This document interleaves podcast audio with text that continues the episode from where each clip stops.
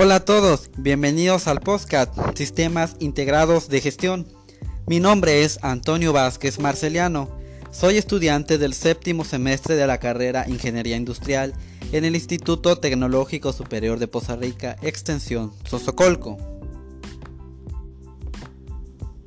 Hoy en día las empresas buscan implementar estrategias, metodologías o herramientas que permiten lograr el éxito empresarial.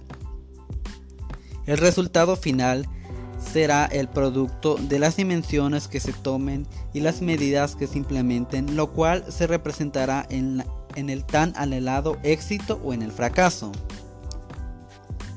El día de hoy hablaré acerca de los sistemas integrados de gestión y poco a poco lo iremos desglosando, mencionando los antecedentes, las características y ejemplos. En mi formación como ingeniero industrial con especialidad en calidad es importante tener un amplio conocimiento de los sistemas de gestión. Comenzamos. Como ya se dieron cuenta, en este podcast el tema principal es sistemas integrados de gestión. Los sistemas integrados de gestión son herramientas en las que se plasman los protocolos a seguir a diario en las actividades de producción.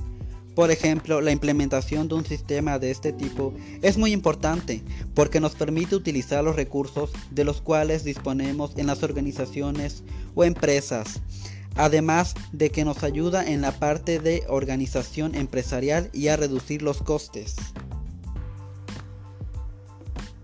Sin embargo, hay quienes ven que los sistemas integrados de gestión como una nueva moda empresarial, sin entender que son fundamentales y se han convertido en una necesidad y aún más debería ser una decisión estratégica para evitar que las compañías, sus productos o servicios pierdan vigencia o se sean despedazados de los demás mercados.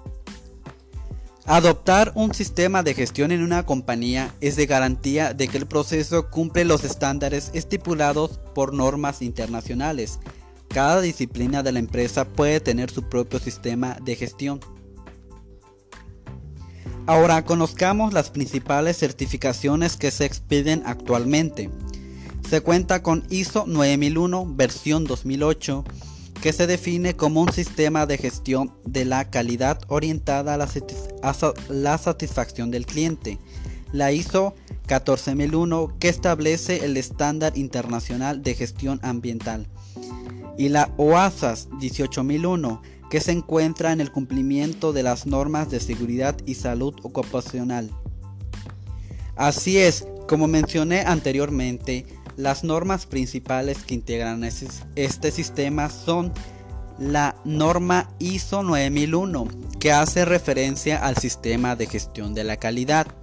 La segunda norma es la norma ISO 14001, que hace referencia al sistema de gestión del medio ambiente. Y por último encontramos a la a las normas OASAS 18001, que hace referencia al sistema de gestión de seguridad y salud laboral. Antes de continuar con este podcast, abordaremos los antecedentes de estas normas ISO. La primera ISO 9000-2001, que establece en 1987 y trata de los procedimientos. Para el año 1994 se toman en consideración acción preventiva.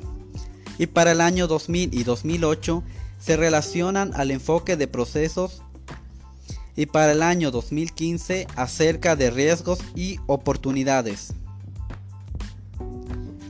Para el caso ISO 14001, en 1996 se basa en los sistemas de gestión ambiental de normas británicas. Para el año 2004, las directrices generales para el principio de técnicas de apoyo y para el año 2015, la norma que aún está en vigor establece directrices para la incorporación de codiseño y ambiente. También para los gases de efecto invernadero. La ISO 45001, basado en OASAS 18001, que es la norma con la que contaban anteriormente las empresas, llegó a la evolución de ISO 45001 que comenzó en el año 2016 y que en el año 2018 se estableció para entrar en vigor. Que las compañías, sus productos o servicios pierdan vigencia o se des... Es importante aclarar que las normas mencionadas anteriormente son las más implementadas por las organizaciones.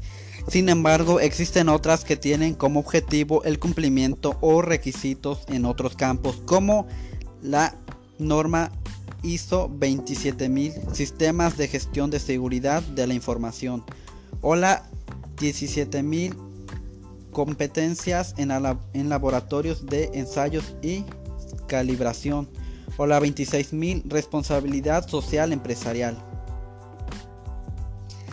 A continuación mencionaré las ventajas de los sistemas integrados de gestión. Entre las principales ventajas de las SIC se pueden señalar las siguientes. Alineación de los objetivos de los distintos sistemas, creación de las sinergias, optimización de los recursos, reducción de costes, simplificación de requerimientos del sistema, mejorar la motivación a los trabajadores. Un aspecto muy importante para conseguir la correcta implementación de un sistema de gestión integrado es la formación que recibe el personal de la empresa.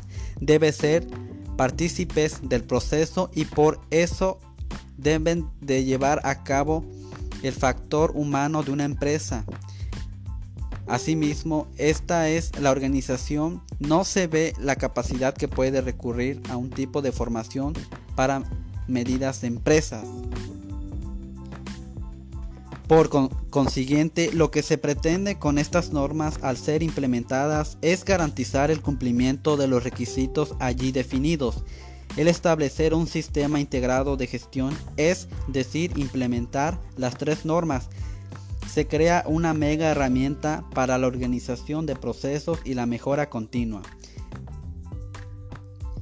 En conclusión, estos procesos implican convencimiento, compromiso y un importante cambio de cultura, inicialmente por la alta dirección y debe ser reflejada en todos los niveles, por lo cual se requiere una adecuada preparación de todo el personal de la em-, empresa u organización.